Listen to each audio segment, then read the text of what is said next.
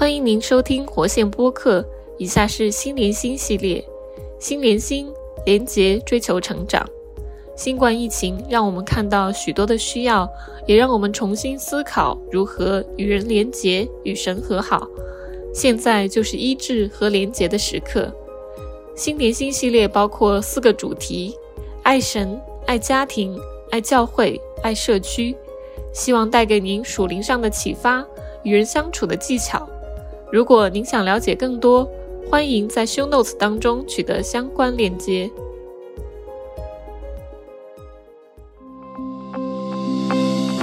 二零二三活线深刻我心创意经文演绎比赛由活线联属伙伴机构举办。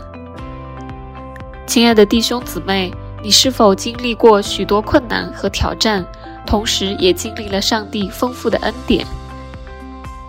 火线创意经文演绎比赛可以给我们机会，让我们用创意的方式分享从神而来的鼓励、安慰和教导。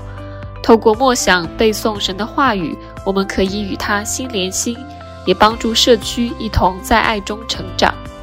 比赛有两个组别可供选择：视觉艺术组和表演艺术组。欢迎所有基督徒弟兄姊妹参加。比赛没有年龄和地区限制，只限小组参与，每人限参加一组。欢迎您邀请家人、朋友、同事或教会的弟兄姊妹共同组队参加。比赛将有五个奖项，包括最受欢迎奖、最佳演绎奖、最佳创意奖、最鼓舞人心奖和全方位杰出大奖。比赛共分为三个阶段。四月十八日到七月底递交作品，作品一旦在脸书发表，就可以开始点赞投票。八月由专家评委评奖，在活线二十周年庆上颁发奖项。想知道更多关于比赛细节及报名参加，在视频下方描述中点击活线网站链接，期待您的参与。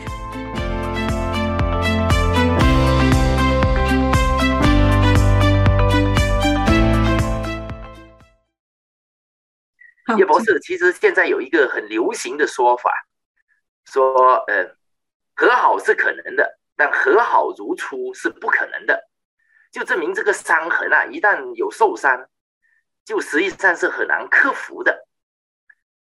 所以，嗯，其实呃，怎么样能够作为我们有信仰、有主、有上帝的恩典、有圣灵，如何能够实现和好如初呢？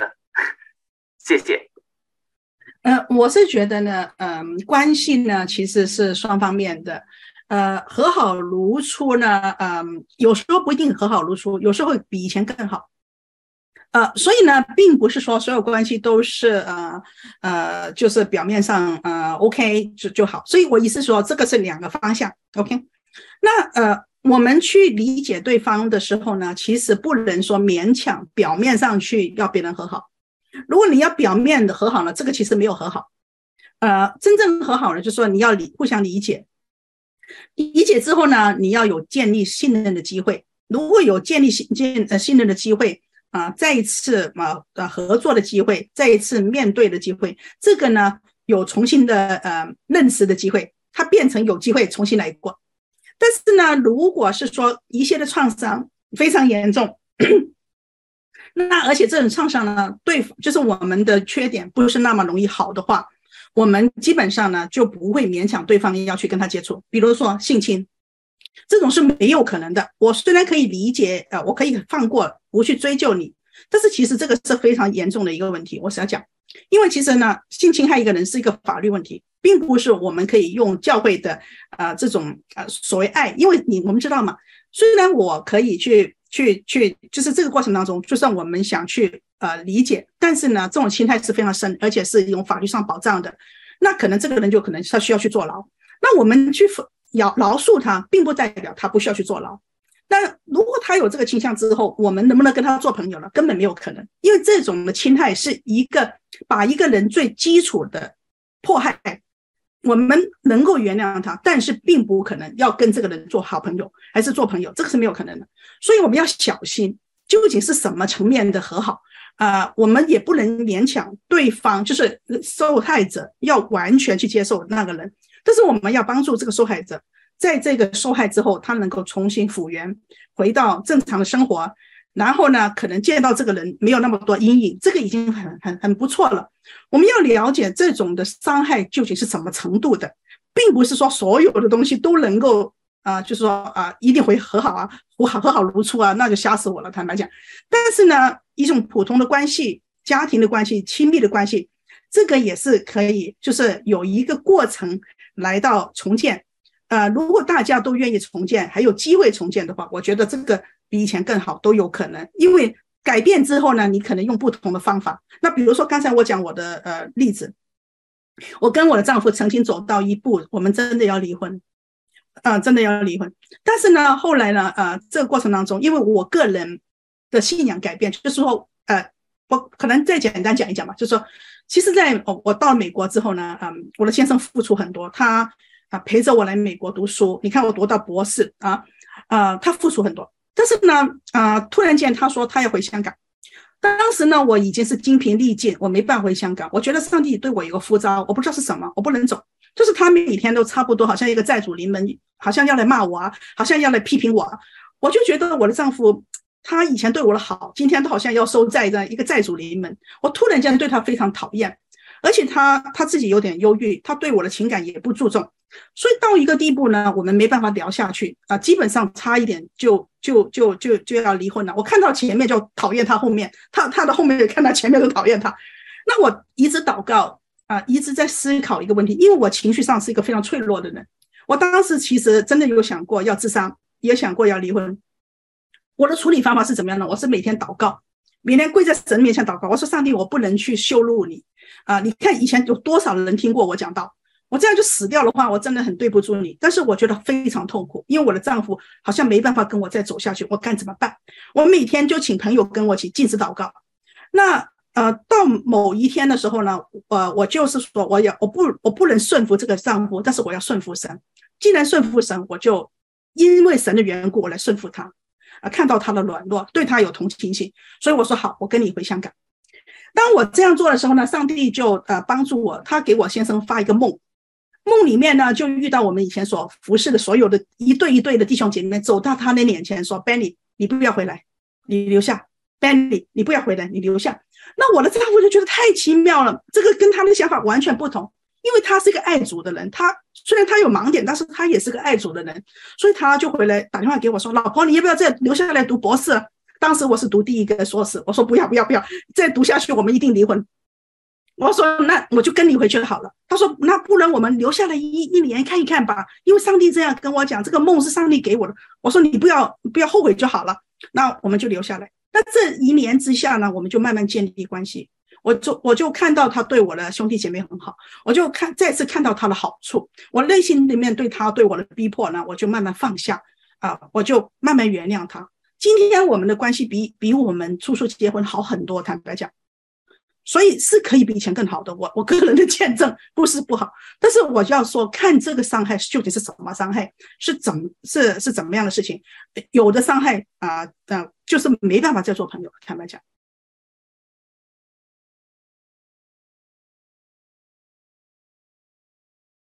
我是劝呢，如果今天你们要结婚，对方已经是跟你的不同的信仰，我觉得呃不结比较好，呃，就是说。问题就是说，因为信仰是是一一一副眼镜，看待什么事情都是信仰影响太大。我怎么用钱，怎么跟别人交往，怎么用时间？如果信仰是非常呃不同的话呢，基本上呢，他在每一个角落你都要都都要拔河，都要绞尽。那这个过程当中呢，当呃你顺服了这个人的时候，你心里面也不能服气，因为他可能带你走的人生路跟你的信仰带你要带你的路不同。但是呢，我也有遇过啊，有人跟一个人 dating，就是跟一个人已经是八年的情感，突然结婚前一天跑来问我说，啊，我要不要？他不是基督徒，我要不要不要跟他结婚？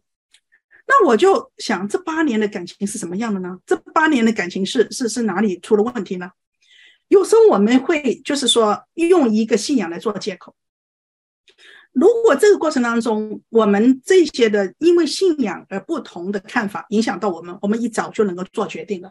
很多时候呢，我们在这个过程中，有的人他信仰，他其实跟没信差不多，就是他的信仰其实对他的影响不深，只是大家其实这个呃两个人的价值观其实没有太大的分别，反而是他们的性格可能分别很大，还是他们的过去的创伤可能影响很大啊。反而会影响到他们在对孩子的教养啊、处事上，我是觉得更大。那所以，我今天所讲的是说呢，如果今天你已经跟他结婚了，这个人就是跟你不信的话，你最重要是要理解对方的思考模式，对他的的思考模式有一定的尊重。因为信仰是个人选择，我们只能是劝导、跟影响、跟爱来化解、来吸引。我们不能去勉强别人，去去用信仰去压迫别人，那这样就变成一种压迫了，也不行。既然你进到婚姻里面，你就是要了解这一位人他的啊这一个的需要，只要这个需要不是违反圣经的原则，不是说违反法律原则，你还是尽量去满足跟陪伴，因为爱心，因为陪伴，很多时候可能挽回一个人。我们发现很多人真的他可以用他的爱感化了他的配偶。最近呢，有一位嗯，就是有一位夫妻嘛，就是他们会谈到呃，我为什么不信呢？你问他，他说，你看他信的这样乱七八糟，我信来干嘛？你这个什么有什么鬼信仰？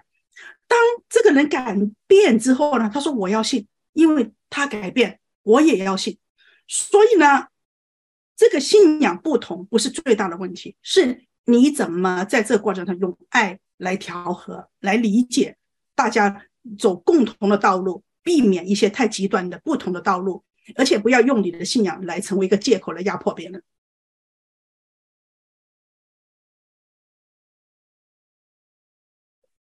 其实，呃，家丑不外扬呢，这个是小撒旦的骗骗局吧？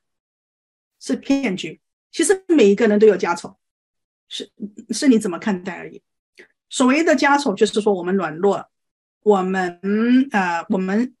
另外就是可能是表明了我们的信仰跟我们的生活有很大的脱节，这个是我们要面对脱节就是脱节，就是如果你不面对这个脱节，你就没办法慢慢把这个脱节缩缩小缩小。因为今天呢，我们信的主，我们还是在这个世间有很多引诱，我们有很多的呃呃盲点，我们有很多人性的部分，我们还是要对付的。但是呢，因为呢，我们不想给别人知道我们有软弱，我们有问题的话呢，我们就把它盖起来。其实呢，就是错过了治疗、跟面对、跟学习的机会。如果你今天不学习，你没办法去面对现在世界上这么多的困难跟挑战。我们呃，作为中国人，我觉得最大的问题就是说对情感没有认知，因为都是在拼命在做，很多时候呢，对孩子都是要求读书啊什么的，都是生活的条件呢，呃，对生活对生活的呃。的的改生活的改良，植树的改良，但是呢，其实我们你心里面的理解、跟包容、跟支持、跟跟跟慢慢去去去去解开、去解释为什么你要这样做，这个是最重要。得到认同、得到接纳，这个是我们里面每个人心里面的的盼望。所以呢，如果我们明白啊这一个的关系的时候呢，我们每一个人都需要去学习。如果今天我们没有学这些心理的东西啊，其实对于下一代真的很难去教他们，因为这个下一代呢，他们已经不是为饭碗生存，他们呃有很多的心灵的需要。如果我们不懂得去引导他们，他们会被其他的人吸引掉，他会被其他对他们关心的人吸引掉，那我们的孩子就会走上歧途。那所这个过程当中呢，我是讲到了呃盲点呢，呃。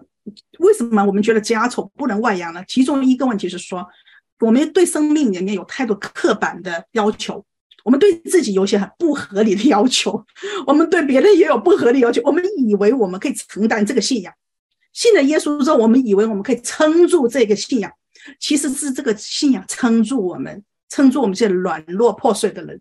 如果我们要保护基督教，那这个基督教太重了，你保护不了了。还是你要保护你家里的名声，你也太重了，你也保护不了了。但是我想讲的是说，虽然我们啊要面对我们的羞愧，面对我们的软弱，但是你不应该到处乱讲。真的有的人呢，不应该跟他啊分享，因为有的人大嘴巴，有的人会给你啊不不好的一些的引导，会害了你。所以我们要找有智慧的人，找跟你一起祷告的人。做是专业人士，也不是所有专业人士都能够帮你解决很多问题，也是需要去寻找更有智慧的专业人士。当然，专专业它有一定的水准，但是如果我们的东西很多时候也是有信仰的层面影响嘛，所以一般的人如果他没有信仰的时候，他也很难理解我们跟信仰那一块的纠结。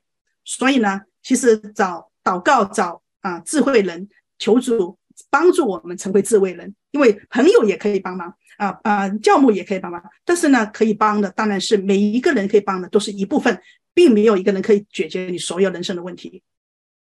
一对已婚夫妻，妻子刚开始信主，并把信仰作为一种心理防疫，来作为不幸婚姻解脱和出口。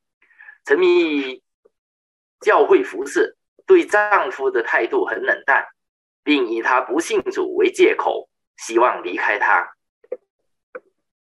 那这里呢，我想讲，呃呃，就是说，现当然圣经的教导就是说，呃，如果你这个没信主的对象他不想离开你，你不能赶他走，但是并不代表如果他虐待你，你不能离开，因为保命是 number one，老命，我们需要保命，上帝没有叫我们去被被虐待，所以呢，我不知道他跟这个丈夫的关系究竟搞了什么样，我不能呃看这一就以为。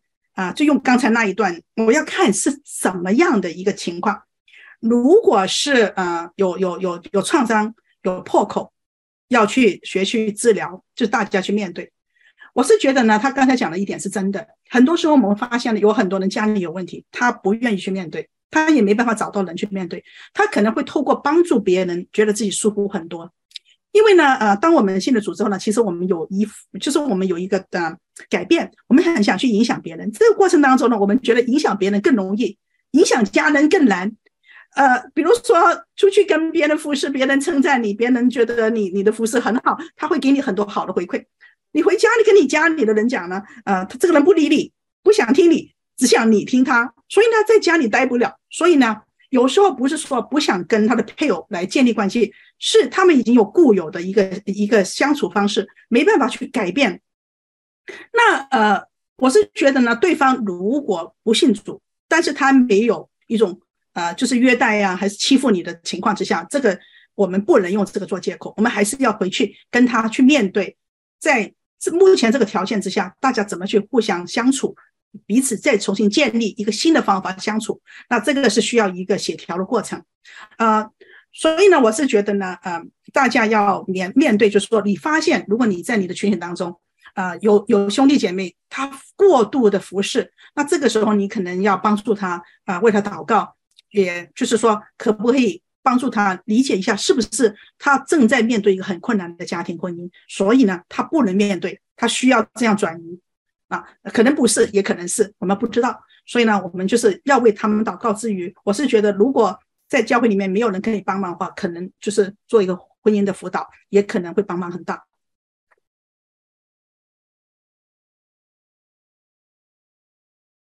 我觉得我的丈夫呢，对我的生命有很多的牺牲，因为比如说他要陪一个呃，就是女性去外国读读书，那我们遇到很大的经济困难，带着两个很小的小孩，呃。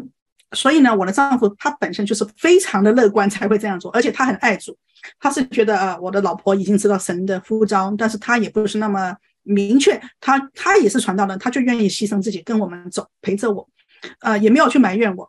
但是呢，呃，你要明白，就是说，他如果他是呃，就是觉得自己牺牲了，呃，回来讨债呢，那个是蛮恐怖的。我告诉你，我们小心，就是说，我们付出的时候呢，是呃，是一种交换。呃，如果这个互互相牺牲没有看到是有个目的，是一个呃成全整个家庭的话呢，是蛮恐怖的。那我的丈夫经常就是呃叫我跟大家讲，他说我们要成全彼此成全，呃，圣经也是要我们彼此成全。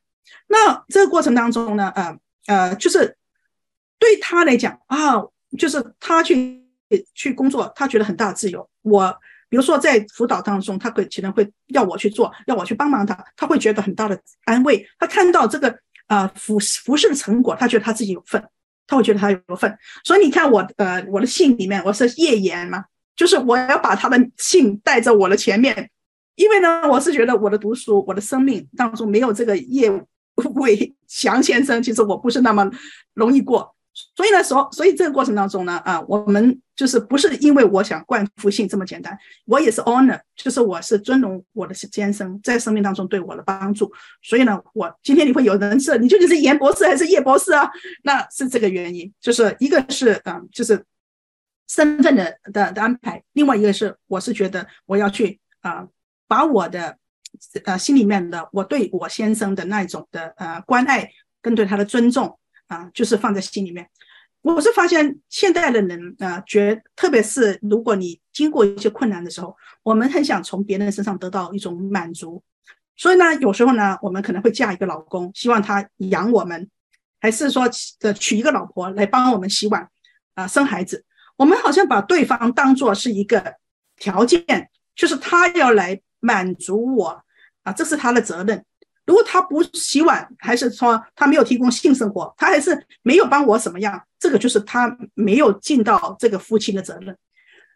我们进入婚姻的时候呢，如果不是一个共同的一个的的团队服侍的团队，我们很容易有时候会走到是分隔式的这种的角色，然后然后这个角色是没有商量的，是我派给你的啊，比如说你就要洗碗。啊，你就要呃，你你你就要呃带小孩。那最近我在啊做对外的辅导，因为我做很多心理治疗辅导，有很多人呢，因为现现在是新潮嘛，是就就是年轻人他们都觉得啊，我们都一起来洗碗，我们都一起来面对生活，大家都有这种想法，所以呢就结婚生子。但是呢啊走下来到几年之后呢，那个女的就会发生，哇，她是觉得我带孩子带的不够好。他上班回来，他就希望我一直带，因为他上班很辛苦，他觉得这个是我的责任。他说好像被骗呢，那以前我们都不是这样讲的，为什么好像到某一点的时候呢？他好像回到回到传统，现在好像是新潮嘛，大大家都好像是五五嘛，你就是你也看小孩，我也看小孩，你你上班我也上班。如果我们决定不上班，是我们共同的决定，那我不上班，其实我带小孩也是上班，有这种的新的概念。但是呢，不知道为什么到某一点的时候，就发现对方就说：“啊，我这么辛苦上班，嗯，带孩子其实是你的责任，就有很大的伤痛跟痛苦，觉得好像被骗了。那所以我们就发现，原来这种啊，一个人的心理需要，他可能没有都沟通，没有商量。这过程当中，另外一方面就觉得背负了很多家里面的责任，比如说一个人觉得背负了经济责任。”另外一个人可能背负了很多啊对老幼的关怀的责任，这种呢好像没办法商量的，没办法的去去去改变的，就造成很大的痛苦。那我刚才不是讲了吗？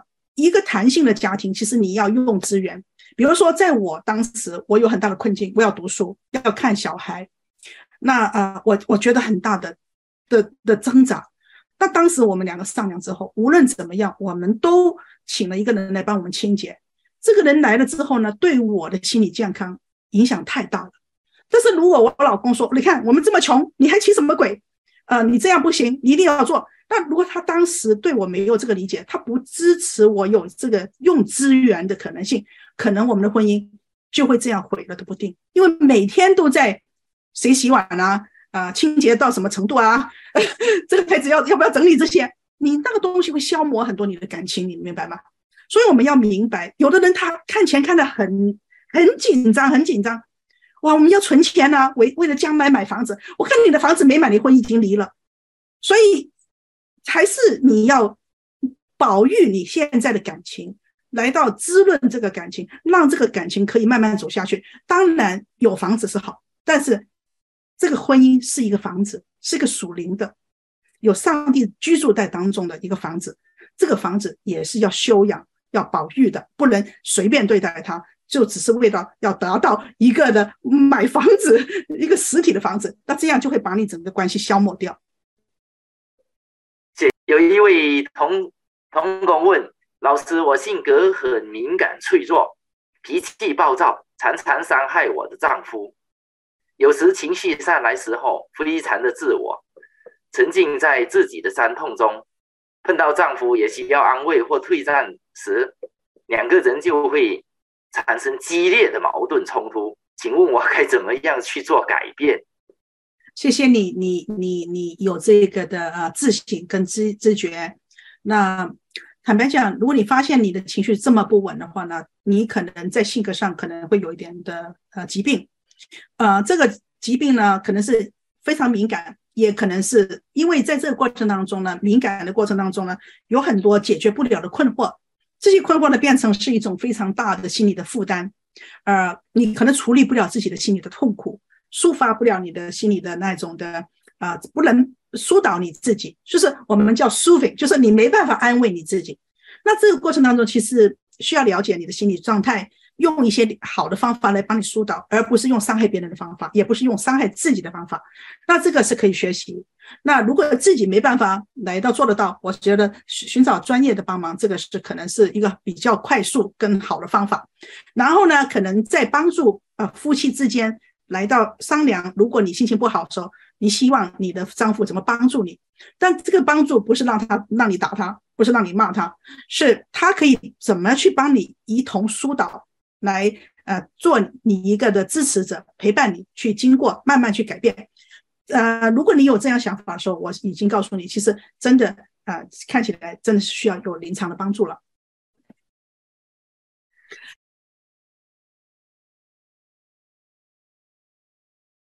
信仰，呃，不要把它变成一个牢笼。信仰如果变成你的牢笼，你你就白信了。呃，我。我我刚刚结婚的时候呢，我跟你分享哈，我我进到那个教会，我是很小的，就是有很多人比我年纪大。那我第一年结婚呢，我很多 丑事嘛，我很多问题，那我就开了一个呃初婚的小组，有六对。那我跟我先生就第一个坐在那边讲，我就在那边讲，我就在那边哭。然后呢，呃，其他人呢就就就就就就开始呃就是给意见啊，啊互相帮忙啊。那我哭完之后呢，那第二天呢？就第二队在哭，第三上一个礼拜后就第三队，六队都哭完了，六队都哭完了，每一个人都可以讲他们的问题。然后我们这个小组有个好处，我们不是批评死你，是我们说我们来倾听你的痛苦，然后帮你想一想有什么可以调和的方法没有。那呃，我是传道人，我是女传道，当时我是第一个把自己的脸撕破来这边讲，来坐在那边哭的第一个人。然后呢，因为我这样的表现没大没小的表现。就其他人就觉得跟我相处，跟这里很安全，我们都可以讲。但是呢，当然你这个群体不是攻击、公审一个人，还是在这个群体当中给你指手画脚，是倾听之后，我们一起来想有没有一些方法，一些可以实现的方法，可以减轻这种的激动，减轻这种的极端，使我们可以共同的活。这班的朋友，这班的兄弟姐妹，坦白讲，比我亲人更亲。啊，几十年以下来啊，虽然我已经离开香港很久啊，但是我们还是非常亲的啊，这这样的一个关系。其实教会需要这种关系，教会里的弟兄姐妹可能比家里的人有时候更亲。但是呢，作为一个传道人，我们呃，当然我们要保护别人的故事，但是对于自己的故事，也当然也要小心保护。因为呢，有时候呢，我也会发现，当我们过度的分享的时候呢，别人会误解你。别人会可能会把你的故事乱讲一通，听到一点点就加盐加醋，对我们造成伤害。但是呢，一种小组的呃，就是信任的小组，那个地方可能会带给我们一些支持，也我们也可以分享一些我们的挣扎啊，那让别人来为我们祷告。还是我们有传道人的朋友，传道人也可以跟传道人做朋友啊。那这个过程当中，可能更加会理解大家的伤痛。当然，最重要还是找到愿意跟你保密的人，不会把你东西乱讲的人。那呃，我是觉得我是很幸福，因为我老公没有什么面子，我可以把自己家里丑事到处乱讲，也没问题。他坐在那边让我讲，也一点问题都没有。啊，那那这个真的是我老公 最大的强项强处，感谢主。我有最后一句话要讲：我们不要把问题从小。从小问题搞了大问题，你一有问题的时候能能讲处理它，你就不会变成大问题。你开始有心理的问题的时候，可以去讲困难，可以去讲，就早一点处理，我们就不会最后变成很恐怖的问题。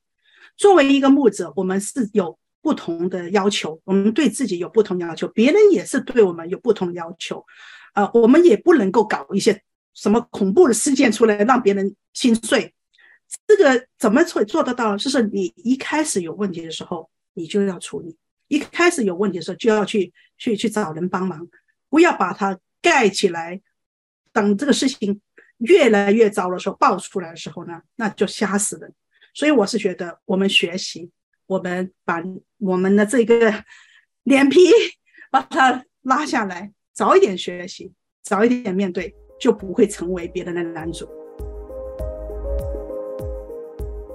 谢谢您收听活线播客。如果您喜欢我们的节目，可以在 Apple Podcast、Google Podcast、Spotify、Castbox 等平台订阅，也可搜索活线 YouTube 观看我们的教育视频。您可以在节目下方链接中找到相关资讯。欢迎您和家人朋友分享我们的播客。再次谢谢您收听我们的节目。